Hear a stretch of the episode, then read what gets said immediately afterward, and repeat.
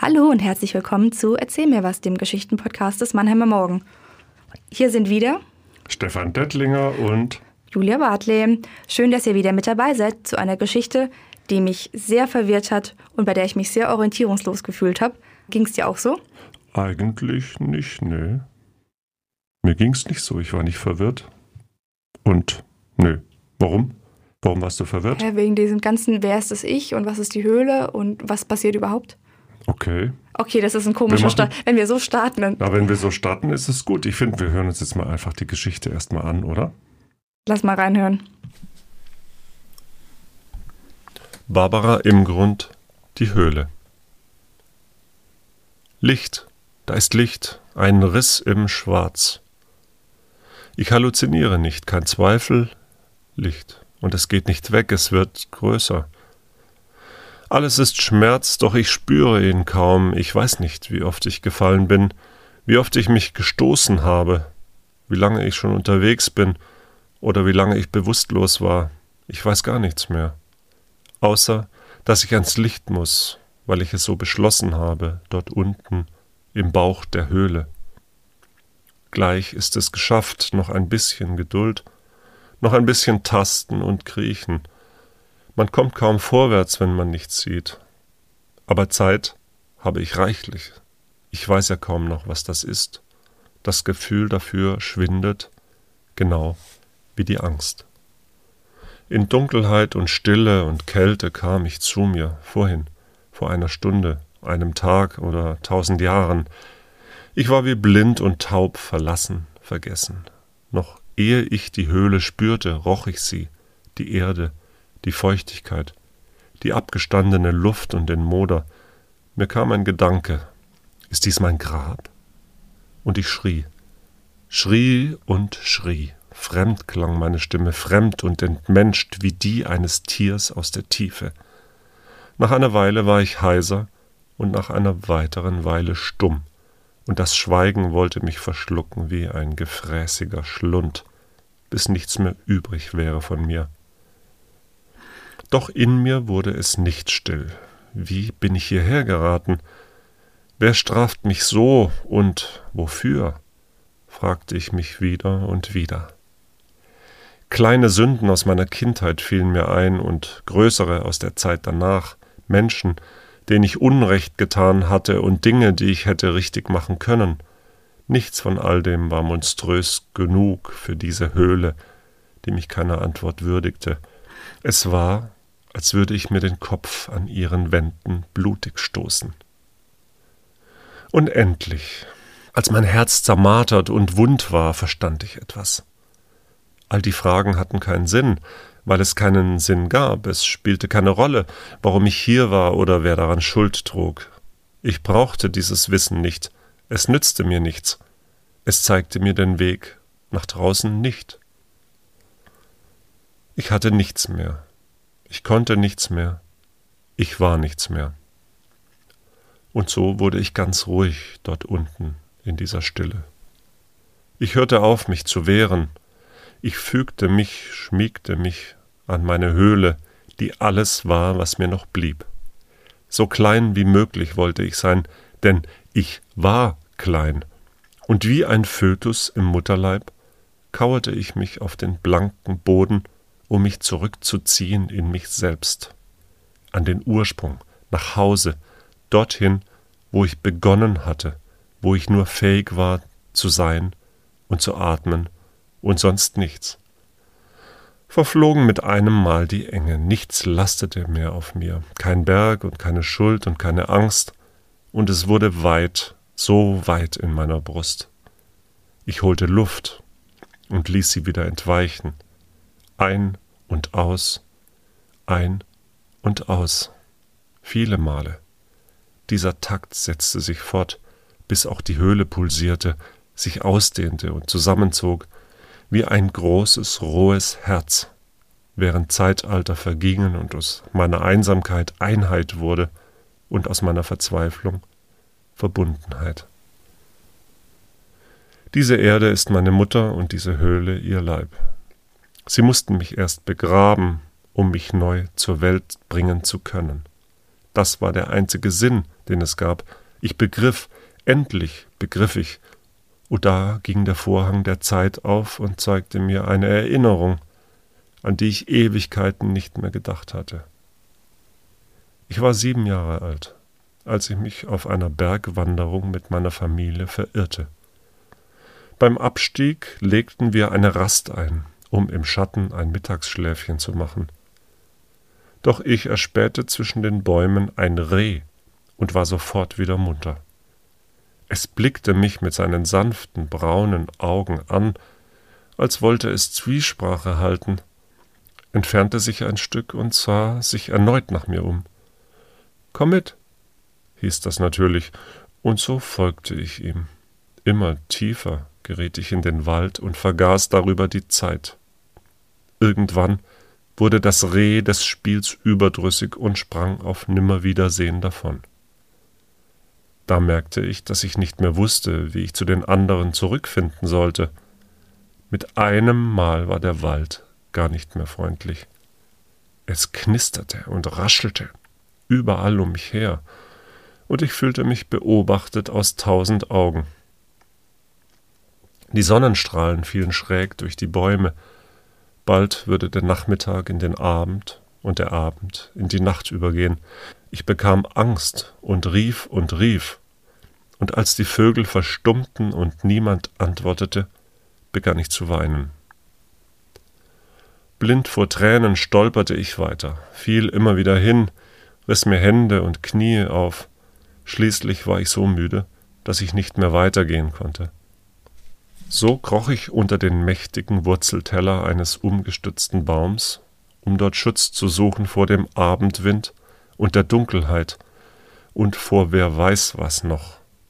Seine Wurzeln umfingen mich wie freundliche Arme, und ich drückte mich an sie und begann mir selbst Mut zuzusingen, mit dem Lied von dem Männlein in seinem Mäntlein aus lauter Purpur, das auch ganz allein im Wald war. Wie lange ich dort zubrachte, weiß ich nicht. Ich weiß nur, dass mich am Ende eine große Ruhe überkam. Auch die Erschöpfung mag ihren Teil dazu beigetragen haben. Alles war gut so, wie es war, gleichgültig, was nun wurde. Ich war ein Teil des Waldes, und der Wald war ein Teil von mir. Ohne Worte dafür zu haben, spürte ich, dass wir alle miteinander verbunden waren, das Reh, die Vögel, die Bäume, der Berg und ich und dieses große, namenlose Leben rundherum, das mich umarmte, ungefähr so, wie es meine Mutter beim Gute Nacht sagen tat, nur noch viel inniger. Ich war eins mit allem. Nichts konnte mir geschehen. Ich muss darüber eingeschlafen sein, denn ich erwachte, als es schon stockdunkel war. Ein Schäferhund stand vor mir unter dem Wurzelteller und bellte. Blendende Lichter umtanzten mich, und viele Stimmen redeten durcheinander. Ich hatte Hunger und Durst. Ich war wie zerschlagen und sehr froh, meine Eltern wiederzusehen. Doch ich zehrte noch immer von jenem Gefühl. Als mich meine Mutter so fest wie noch nie zuvor in ihre Arme nahm, spürte ich, dass die Wildnis, der Wald und die Wurzeln, die mich geborgen und in den Schlaf gewiegt hatten, auch zu Hause waren, ein Zuhause, in das ich eines Tages zurückkehren würde. Und nun, in der Höhle, als ich mich meines Kindheitserlebnisses entsann, war das Einssein wieder da fühlte ich mich wieder umfangen und beschützt von etwas unnennbar Großem, von dem ich nicht wusste, wo es aufhörte und wo ich begann.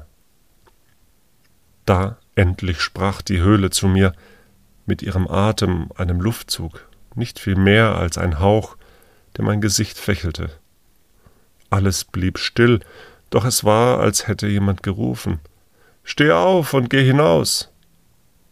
So kroch ich los, auf diesen Ausgang zu, durch den die Luft ein und austrat, der auf mich wartete und den ich nur noch finden musste. Und hier bin ich und taste mich voran, dem Licht entgegen, das mit jedem Schritt größer wird. Ich spüre die Schrammen und Kratze nicht mehr, das Entsetzen und die Angst und die Verlorenheit liegen hinter mir, denn ich habe eine Entscheidung getroffen.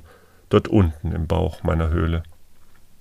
Ich werde heute nicht sterben. Das Licht wächst und wächst, entreißt im Dunkel Steine und Felsbrocken und Erde. Ich werde schneller, da ich jetzt sehe, wohin ich trete, schon muss ich die Hände nicht mehr zu Hilfe nehmen. In das Geräusch meines Atems, des Knirschens von Erde unter mir mischt sich ein weiteres, das ich nicht einordnen kann. Hoch und grell wie ein Küken, das fortwährend piepst. Das Licht wird heller und das Geräusch lauter. Schon atme ich frische Luft, sauge sie tief hinab in meine schmerzenden Lungen, nehme Gerüche wahr, die sonderbar künstlich sind, und nun höre ich auch jemanden sprechen. Ich halte kurz inne, um Abschied zu nehmen von meiner Höhle.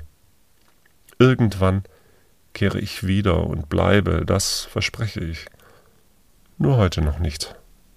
Heute, jetzt, tue ich den letzten Schritt durch diese Öffnung, werde ich neu geboren in die Welt, ich bleibe stehen, um in Helligkeit zu baden, lausche dem Küken und trinke Luft. Willkommen zurück, sagt eine Stimme. Vielleicht bin ich gefallen, denn ein Engel aus Licht beugt sich über mich. Er trägt weiß. Eine Wolke aus Weiß und sein Gesicht sind zwei lächelnde Augen hinter einem durchsichtigen Visier. Was er sagt, dämpft die Maske vor seinem Mund, doch ich verstehe jedes Wort. Wir dachten schon, wir verlieren sie, aber sie haben gekämpft. Und jetzt werden sie wieder gesund. So, Stefan, du hast ja gesagt im Vorfeld, dir war alles klar und du wusstest sofort, wer das lyrische Ich ist und sofort, was die Höhle ist, oder? Äh, ja, das ist halt letztlich einfach nur der Aufwachprozess äh, und Traumsequenzen in diesem Aufwachprozess.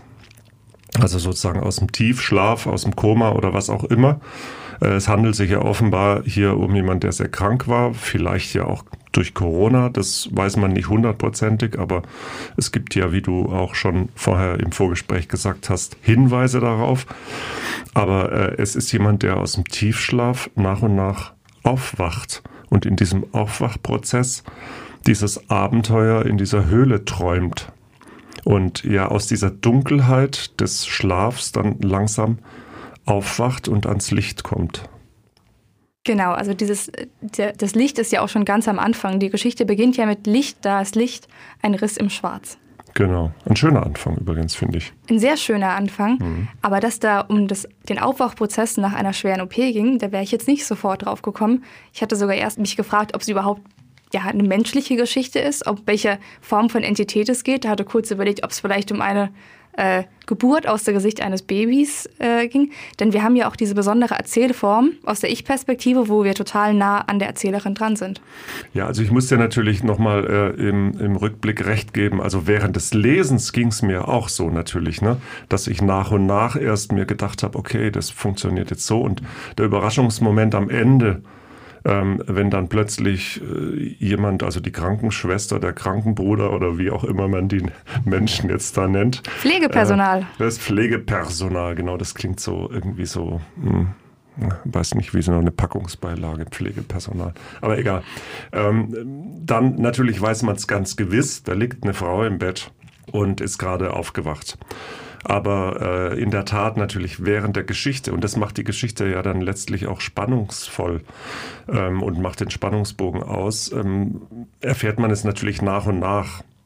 Das ist ja irgendwie klar. Aber als ich fertig gelesen hatte, war ich nicht mehr orientierungslos. Genau, so ging es mir auch. Aber bei sechs Seiten Geschichte, glaube ich, da habe ich irgendwann das Zitat gebraucht, ich werde heute nicht sterben. Und das klar ist, wir haben eine Person, die gerade äh, die gerade kämpft. Ne? Genau, ja. also die Info war dann schon für mich sehr wichtig, denn wir haben ja im Grunde drei Teile in dieser Geschichte. Absolut, ja. Also natürlich, der, du, du sprichst wahrscheinlich von dem Rückblick ähm, in die Kindheit, genau, als, die, genau. als die, die Ich-Erzählerin dem Reh hinterherläuft und sich dann im Wald verirrt und irgendwann unter, unter einer Baumwurzel oder sowas einschläft. Ne? Genau, und wie sie später dann von ihrer Mutter gefunden wird, in den Arm geschlossen wird, wo wir im Grunde ja die perfekte Idylle beschrieben haben, die Natur, mit der sich das Kind damals schon eins gefühlt hat, die familiäre Verbundenheit. Also eigentlich wäre alles perfekt, schön und man könnte gehen, losgelöst vom Schmerz. Aber sie entscheidet sich dagegen, sie entscheidet sich zurück ins Leben zu kommen, was ja genau das äh, Motto unseres Schreibwettbewerbs war.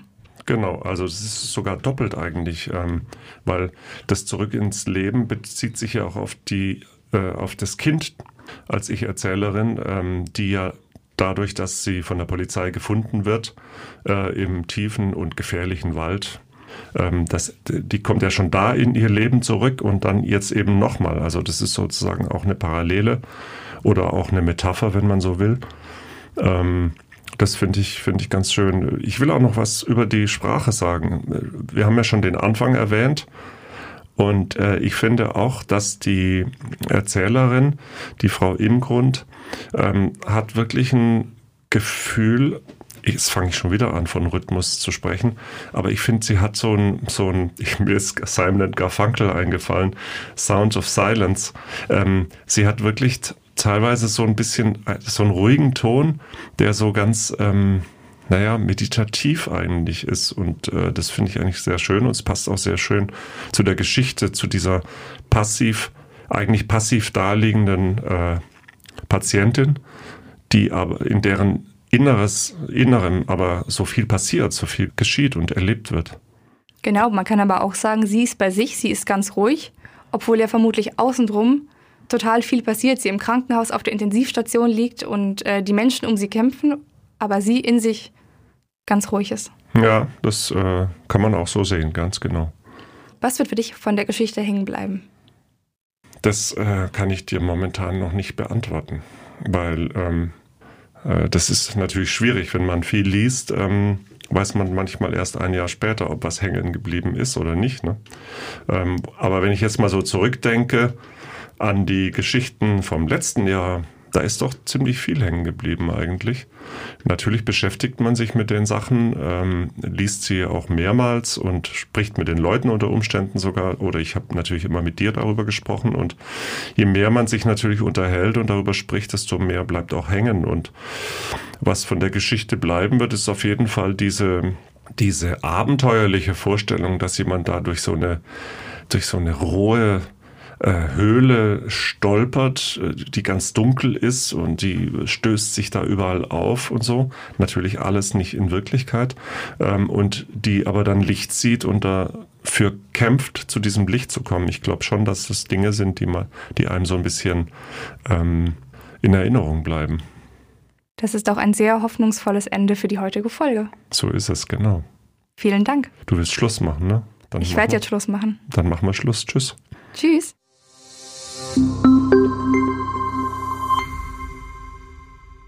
Ein Podcast des Mannheimer Morgen.